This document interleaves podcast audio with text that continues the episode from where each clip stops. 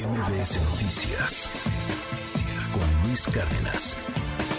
Hablando de la oposición, hoy está aquí con nosotros Guadalupe Acosta Naranjo del Frente Cívico Nacional, representante de alguna otra manera de esta oposición, pues para platicar los resultados del Estado de México, de lo que viene, a ver qué van a presentar el 26.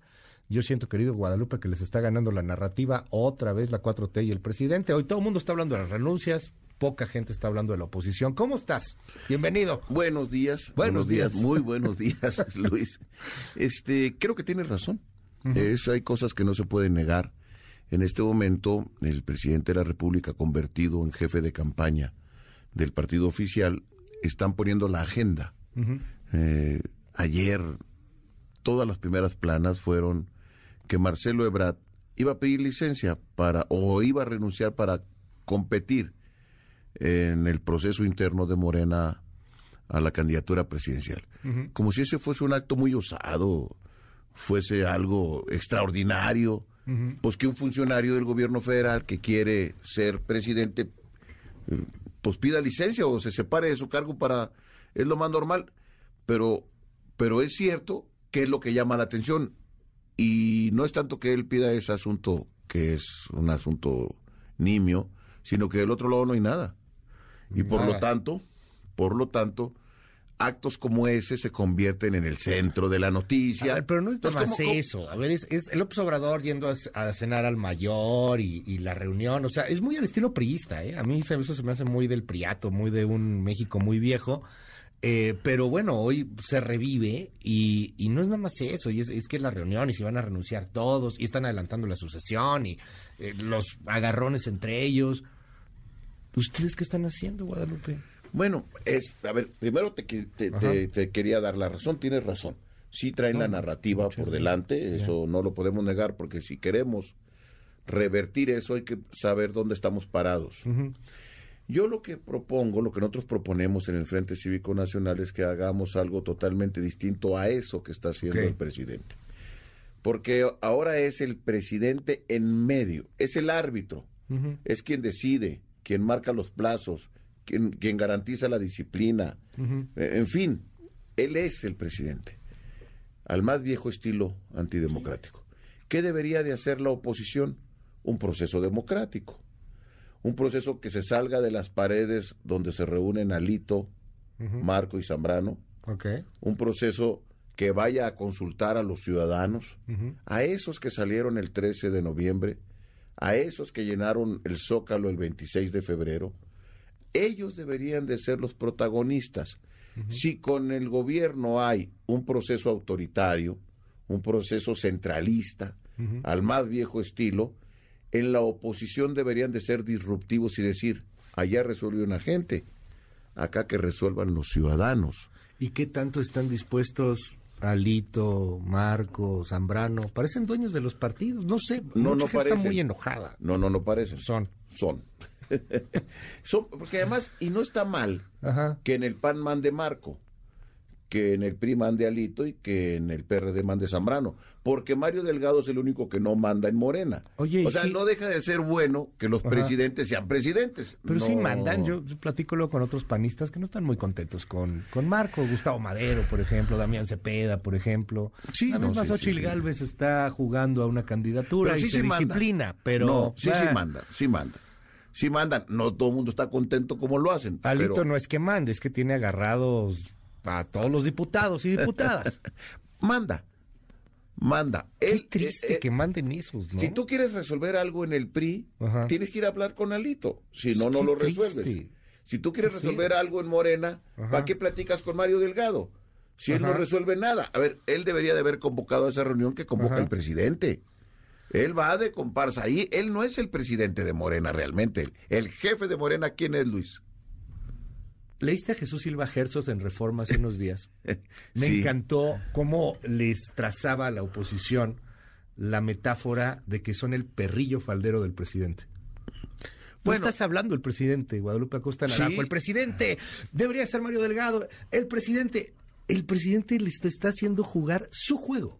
A mí, fíjate, Su juego. fíjate, Luis, que ese asunto de que, ¿para qué hablas tanto de Andrés y no hables tanto de Andrés? Y va- Es, yo, Yo, no- yo no digo que no hables de él, solo digo que les marca la narrativa y bien te digo que cañón. es cierto.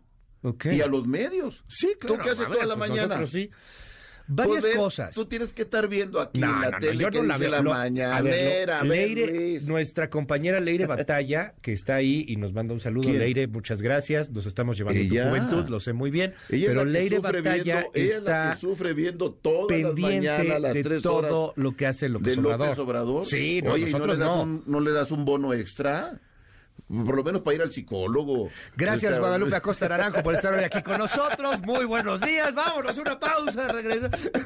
Oye, sí necesita ella un tratamiento especial, no creas, no, no deja uno de tener daño cerebral resolviendo, viendo todas las mañanas al presidente. Eh, Bueno, pero de- a ver, no tienen ese daño cerebral ya en, en la oposición. De- ustedes sí lo ven y actúan y están todo el día. Como sea, Leire acaba yo las 10. nunca he visto una mañanera, pero me entero porque inmediatamente todo me dice, todos me dicen. Sí, claro. Te lo juro, ¿eh? No es mentira. Nunca he visto una mañanera. Nunca. Pero te enteras porque cuando No, te metes a las noticias no hay el otra presidente. cosa. Pues por eso. Entonces, intentar luchar contra eso. Este, oye, pues, pues, no voy a hablar hoy del presidente. No, pero Es no muy tanto que no difícil. hablen, sino que actúan en No, consecuencia. por eso te digo, deberíamos de actuar distinto. Deberíamos de actuar distinto. ¿Cuándo le rompimos la narrativa? Cuando salimos el 13 de noviembre y llenamos las calles que decíamos el único que puede movilizar es López Obrador. Pues se demostró que no. Y ni siquiera fueron los partidos. Fue la ciudadanía. Dijeron, ¿a qué van al Zócalo? Es un gran riesgo, a lo mejor no lo llenan. Él es el dios del Zócalo. Sí. Él es el rey del Zócalo. Pues los ciudadanos fueron y recuperaron el Zócalo. La única manera es que los ciudadanos participen, actúen. La oposición es mucho más ciudadana que partidaria. Es ahí donde debemos de apostar. Me dices, ¿no hay oposición? Entonces mira las 120 ciudades que se llenaron el 26 de febrero. Sí hay oposición, es ciudadana. Nomás que ustedes quieren que la oposición sea los líderes de los partidos y cuando ellos no actúan a la altura, entonces dicen, la oposición está jodida. Espérame tantito. Pero ustedes, ¿quiénes? Los ciudadanos, los medios de comunicación. No, los medios somos muy raros. Hay unos que están Eso muy. es cierto. Hay unos que están. de llegar otro claro que consenso, Sí, los por medios son supuesto. muy raros. Por supuesto que somos muy raros. Hay medios muy a favor de, del presidente, hay medios muy en contra del presidente. Hay medios como, como este medio, en donde en un rato más vamos a tener aquí a un doctor que nos va a hablar del poliamor. O sea, a ver, hay muchos tipos de No, medios yo- de comunicación. Hay muchos periodistas, hay Tú muchas eres un plumas. medio raro. Yo soy porque muy raro. además. Yo te- soy muy raro. No, te- yo soy un te periodista. joden- bueno, un comunicador. Te raro. joden los apoyadores de Andrés. Y, también los de la críticos. oposición. O Sí, sea, no, a ver, sí, a, sí, ver, a- sí. a mí me va como en feria. Pero lejos de eso, Guadalupe, quiero preguntarte algo. Se, lo- se lo preguntaba hace algún tiempo a Mancera. ¿Cuánta gente le cabe al Zócalo? ¿250 mil? ¿Te late? ¿300 mil? ¿100 mil? ¿Cuántos le cabe? No, le caben con todo y calle, sin las cosas Todo, como todo. 200 mil gentes. Va, cerremos en 200. Harto, así. Vamos a cerrar en Cuatro 200. por metro cuadrado. Vamos a cerrar en 200. 200. Perfecto. Con todo y calles. Vamos a cerrar en 200. 200 que fueron al Zócalo y que marcharon. Y, y bueno, hubo más, Porque, ¿Qué te gusta? ¿no? ¿Qué te gusta? Vamos a, a irnos a, uf, superlativo, este, dos millones de personas que marcharon en esos, en todo el país. Yo creo hace millón y medio. ¿Qué millón y medio? Millón y medio en las Va. 120 ciudades. Ese millón y medio es una ciudadanía politizada, informada, que no es la mayor parte de la ciudadanía. La ciudadanía está pensando en otras cosas, la ciudadanía tiene otros problemas y es una gran ciudadanía que no va a votar, que, le, que les molestan los políticos de ambos lados, ¿eh? Y ahí a lo mejor ahí tienes pues datos en torno a los abstencionistas, datos en torno a la apatía.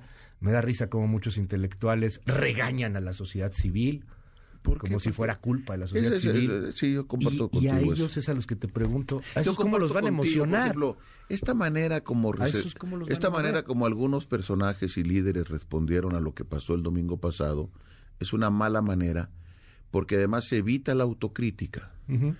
Parece que los ciudadanos son culpables de no salir a votar. Todos los culpables son esos que claro. no salieron.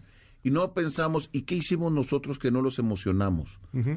Entonces, ¿y qué hicimos nosotros? Oye, Del Mazo es culpable. ¿Para qué andan peleando eso? En estricto sentido, Del Mazo hizo lo que tiene que hacer cualquier gobernante, no intervenir, quedarse a un lado. ¿Por qué tienes que buscar? El problema es que el presidente sí intervino, no que Del Mazo no intervino. Lo que hay que decir es, el presidente intervino, y no lo digo yo, lo dijo el tribunal. El tribunal dijo, señor presidente, usted está excedido en las mañaneras interviniendo en las elecciones. A él le valió gorro y siguió interviniendo en las elecciones. Entonces, el reclamo no es a Del Mazo. El reclamo es al presidente que no cumple con la ley. Ya. No debemos de exigir que los funciona- que los que los gobernantes intervengan. Lo correcto es lo que hizo el personaje de ahí. Entonces, regañar a los ciudadanos, echar culpas, hace que no tengamos autocrítica. Claro. ¿Qué no hicimos nosotros para que la gente saliera a votar? Claro. ¿Por qué si se pudo ganar con mucha amplitud Coahuila? ¿Y por qué no se pudo ganar, a pesar de tener una extraordinaria candidata, porque no me canso de decirlo? Ale del Moral fue una gran candidata, que agarró 25 puntos abajo y terminó con 8. ¿Por qué? ¿Cuál fue la diferencia, Luis? Yo veo dos grandes diferencias. Primero, teníamos un gobernante en Coahuila que no se sometió al presidente de la República, como sucedió en Edomex. Y dos, ¿cómo se eligió las candidaturas? Casi nadie sabe que para ser candidato, Manolo Jiménez fue a unas primarias donde votaron 535 mil personas. Se pusieron urnas. Hubo otros dos aspirantes. 535 mil personas votaron por Manolo en unas Por, no, primarias. por él 503 mil. O sea, medio millón. Medio millón por él.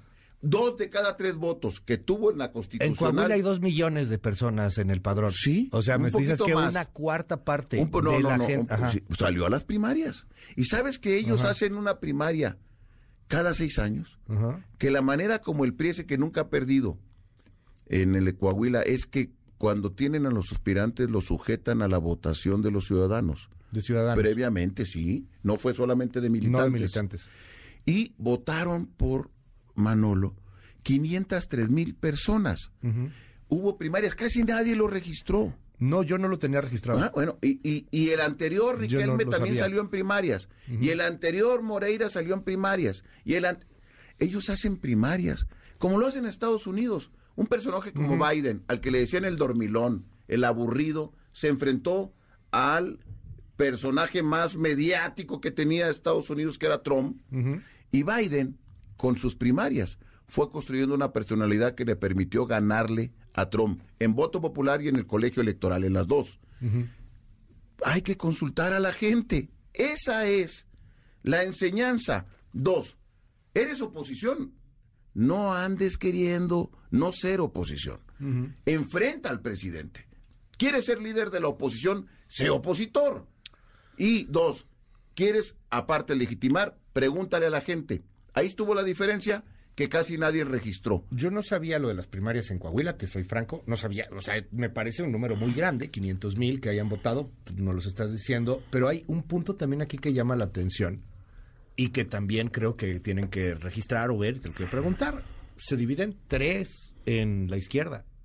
Guadiana no es el candidato del presidente, era Sí. Ricardo Mejía. Ricardo Mejía no llegó porque pues, Mario Delgado Sí, organizó el proceso, sí, al parecer. Y tenías a un tercero que es Lenin Pérez. Y no le sueltes nada a Mario, a Mario Pues porque lo echa a perder. Ve, ve. O sea, a ver, el, el proceso de Coahuila fue más organizado por Mario y el del Estado de México, sí, ciertamente más por el presidente. Pero la división de la izquierda, vaya que les ayudó. Eso no es izquierda, el verde no es izquierda. Bueno, la a ver, división la de del los- bloque en el del gobierno. bloque 4T Del bloque les ayudó. por favor, por favor. El hay que bloque 4T. Hay que precisar, la gente de La- izquierda nos insulta cuando nos dices que el verde es de izquierda. No lo chingues tú, Luis. Ya hay muchas izquierdas, derechas, ya no es. sabe en dónde está, ya, bueno, los no binarios Tienes razón, políticos. pero fíjate que ahí, afortunadamente, creo yo, el Ajá. presidente terminó con la teoría de MC, que era, se pusieron de acuerdo, el- eh, entregaron eh, Coahuila a cambio del Estado de México, pero faltando 10 días el presidente comenzó a quebrar huesos a doblar manos. Agarró al del niño verde, a Velasco, lo subió a un avión y fue a decirle, a ver, ahora le levantas la mano a Guadiana. Y luego le mandó a llamar a Beto Anaya y le dijo, y ahora le levantas la, la- la mano a Guadiana. Él dobló manos. Intentó al final, porque hay un asunto que no entiende Dante. No es cierto que Andrés Manuel negocia nada. No negocia nada. Andrés Manuel te somete no negocia contigo y por eso fue que actuó hasta el final intentando que todo mundo se sumara con Guadiana. Bueno, perdió, porque no es cierto que Andrés Manuel las gana todas, pues perdió Aguascalientes, perdió Durango, hemos perdido muchas, pero no es cierto que todas se han perdido. ¿Por qué Durango se ganó? Porque el gobernador no se le entregó, el güero. ¿Por qué, se, ¿Por qué se ganó Aguascalientes? Porque Martín, el gobernador, no se le entregó. Guadalupe parece el PRI y esta, porque el PRI ganó, o sea, el candidato de Durango es priista, el candidato de Coahuila es priista. Ah, no, oye, pero el de Aguascalientes es panista. Y Aguascalientes, bueno, lo retuvieron, hueva. pero también Pues sí. Hay 23 estados, perdieron los demás, Sí, sí, o sea, sí. retuvieron Pero solamente yo no estoy diciendo que no tengamos esas derrotas. Conmigo no batallas en eso. Ajá. A ver, a, a mí no me tienes que poner Sí, yo voy a no, andar defendiendo lo indefendible. se me da por defender lo lo sé. indefendible. No se me da. Pero intento también buscar la objetividad. Buscar el optimismo un poco. No, buscar qué se hizo bien para ganarle. Ujú. No que se hizo mal para perder. En Bueno, Aguascalientes, una retención, ¿no? O Sí, sea, el gobierno bueno. está bien evaluado, hay mucho anti-López Muy Obradorismo en. Aguascalientes. Sí, claro, muy bien. La verdad es que la, la sociedad está mucho más disputada que lo que se cree. Yo reconozco que la, gran- la gran derrota del Edomex, no puedo minimizarla, es un golpe brutal, es el estado más importante, tan tan. Muy bien. No compartes los números. No, ¿qué bueno, es que claro, si a ver, yo- sumas y yo, entonces... tendría oiga. que, yo tendría que decir, este, a ver, financiero. ¿cómo me saliste ese día? Que 18 per- arriba. Con 18 arriba. Fueron 8, 10 arriba de lo No, que a ver, no, realmente bueno, fue. nomás te equivocaste Bueno, con nueve. set- nomás te equivocaste con 700 mil votos. No puedes dar una explicación. Parametría. A ver, Abundis. ¿No me vas a dar alguna explicación? ¿O de qué se trata ahora con las encuestas? De los 20 arriba. Pues sí. De los 20 arriba que terminó en 8. Ujú. ¿De qué se trata?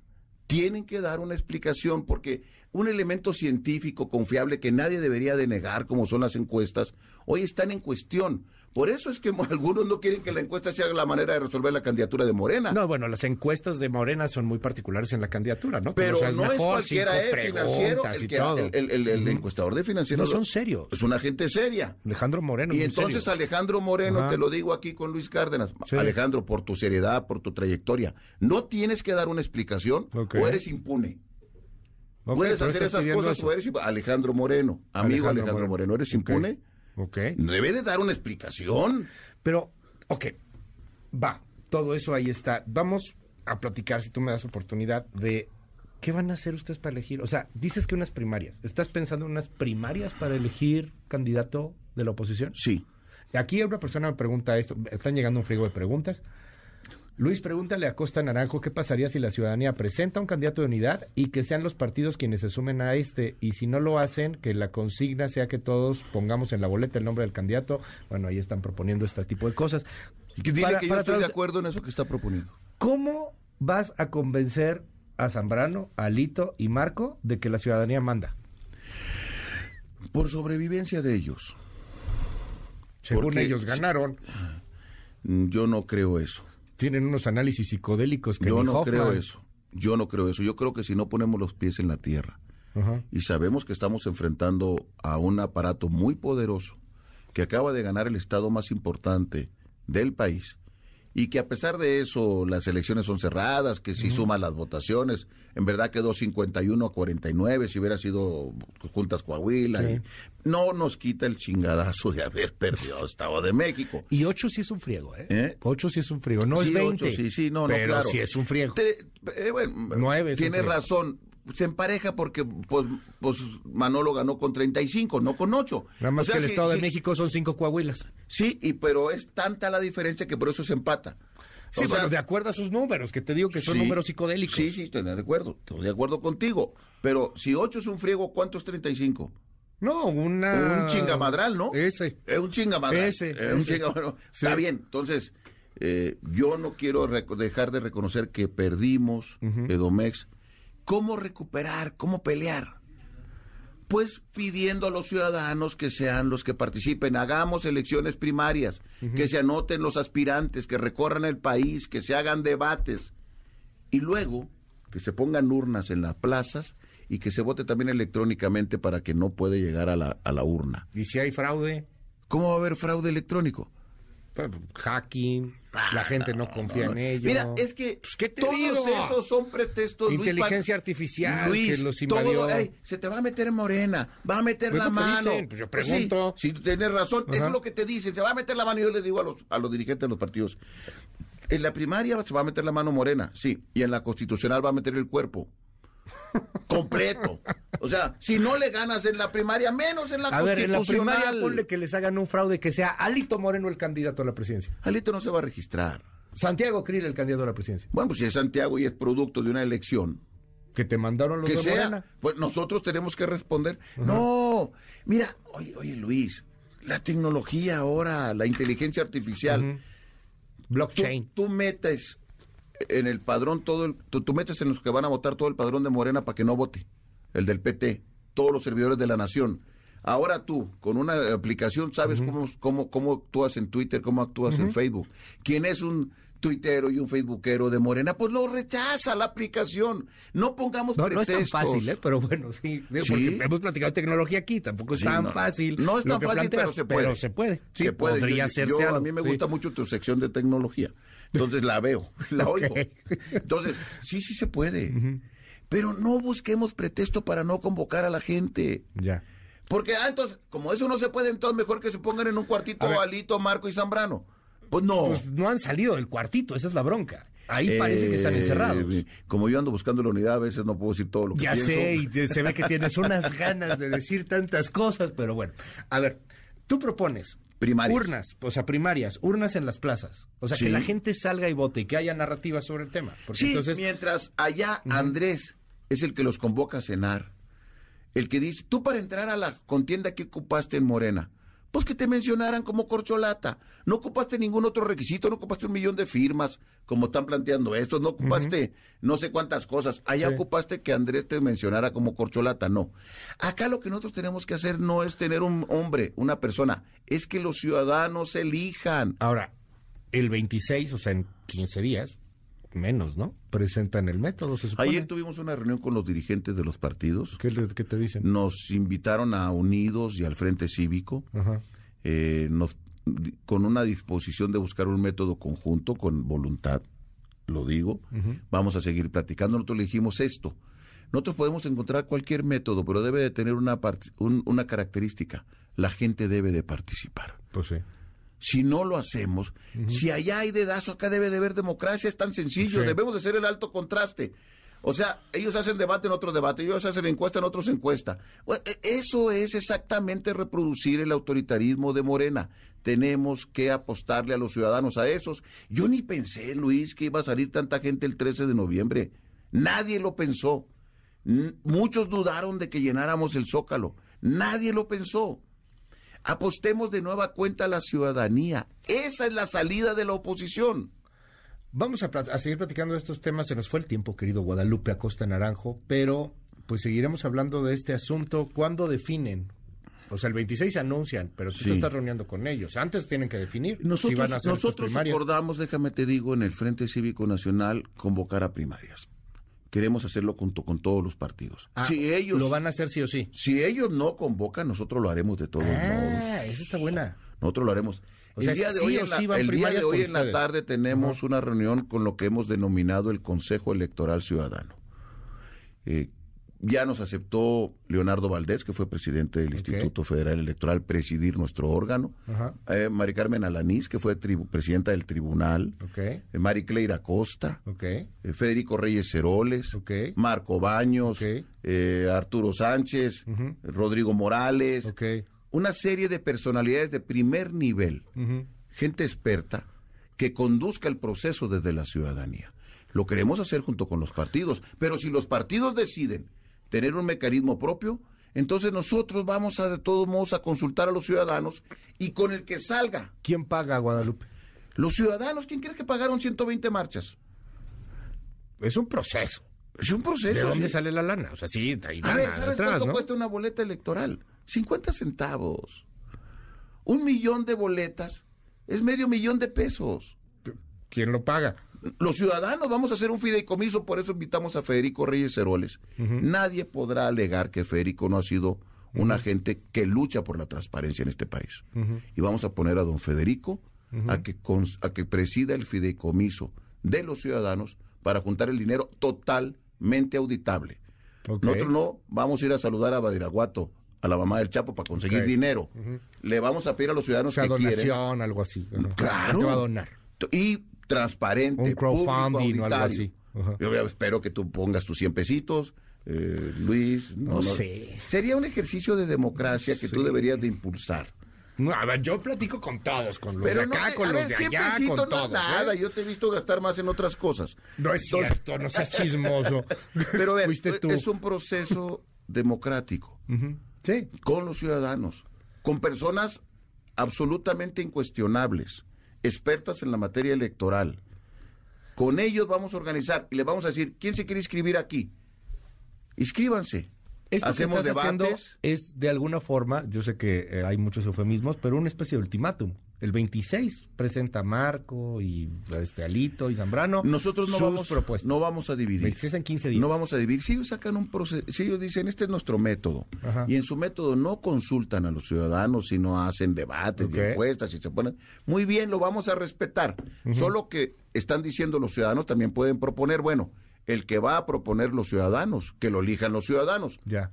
¿Por qué lo vamos a resolver Claudio, X, yo, Analú? No, no, no, no, no, no, nadie es dueño de la sociedad civil. Nadie, nadie. Y debe de ser la sociedad la que vote por la persona, hombre o mujer, que presentemos al proceso de unidad, porque vamos a ir a la unidad. No más que acá lo elige la gente, no lo elegimos en un cuartito. Gracias, muchísimas gracias, Guadalupe Acosta Naranjo. MBS Noticias con Luis Cárdenas.